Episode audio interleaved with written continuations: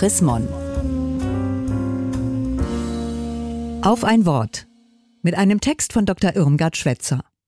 Radikal ungeduldig. Die junge Generation empört sich zu Recht. Doch um die Gesellschaft dauerhaft zu verändern, braucht es Ausgleich und Toleranz.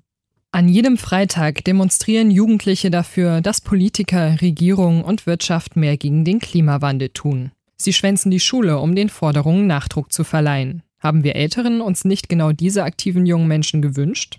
Ich finde diese engagierte Generation großartig. Sie zieht sich nicht zurück, ihr ist die Zukunft nicht gleichgültig. Sie tritt mit voller Kraft dafür ein, dass unsere Welt lebenswert bleibt. Die Jugendlichen fordern, die Erderwärmung auf unter 1,5 Grad im Vergleich zum Beginn des Industriezeitalters zu begrenzen und die Energieversorgung bis 2035 auf 100 Prozent erneuerbare Energien umzustellen. Diese Ziele sind richtig und nachvollziehbar, aber sie sind radikal und würden gewaltige Veränderungen erfordern. Wenn keine Energie mehr aus Kohle gewonnen wird, müssen sich die Kohleregionen grundlegend wandeln. Werden die Jugendlichen Verständnis dafür haben, dass die Menschen dort um ihre Arbeitsplätze bangen? Was werden sie den Lausitzern sagen, die dann schon die zweite radikale Veränderung innerhalb von 40 Jahren bewältigen müssten? Um die Forderungen der neuen Jugendbewegung zu erfüllen, müssten sich unsere Vorstellungen von Mobilität radikal ändern. Statt mit Diesel- und Benzinmotoren müssten wir alle mit Elektroautos fahren und der öffentliche Nahverkehr müsste massiv ausgebaut werden.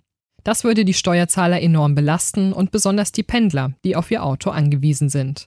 Um den inneren Frieden in der Gesellschaft zu erhalten, ist es unabdingbar, dass die finanziellen Belastungen, die aus diesen Modernisierungsprozessen entstehen, sozial gerecht verteilt werden. Sind die jungen Menschen bereit, diese Kosten mitzutragen und in anderen Bereichen auf Geld zu verzichten? Jeder wird seinen Lebensstil überprüfen und sich zum Beispiel fragen müssen, wie viele Lebensmittel konsumiere ich, die nach Deutschland geflogen werden? Wie oft nehme ich das Flugzeug zu einem Ort, der sich auch mit der Bahn erreichen lässt? Setzen sich die Jugendlichen auch dann noch für Veränderungen ein, wenn es für sie persönlich unbequem wird? Bisher machen sich die Schülerinnen und Schüler auf Demonstrationen und Kundgebungen für ihre Ziele stark. Doch werden sie den nächsten Schritt gehen und Verantwortung für die Umsetzung ihrer Ziele übernehmen? Werden Sie sich innerhalb der Institutionen unserer Demokratie dafür einsetzen und sich in Parteien engagieren? Empörung, moralischer Überschuss und Radikalität sind wichtig, um Veränderungen anzustoßen. Damit sich aber dauerhaft etwas ändert, braucht es einen Ausgleich zwischen radikalen Zielen und dem, was möglich und durchsetzbar ist.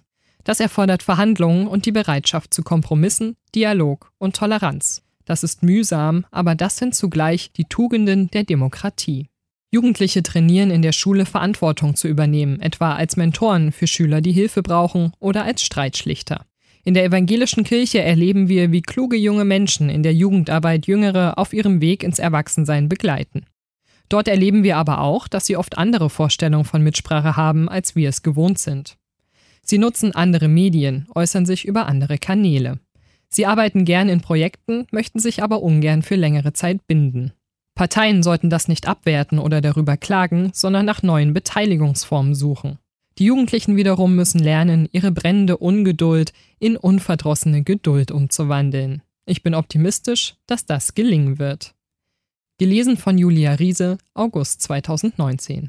Mehr Informationen unter www.chrismon.de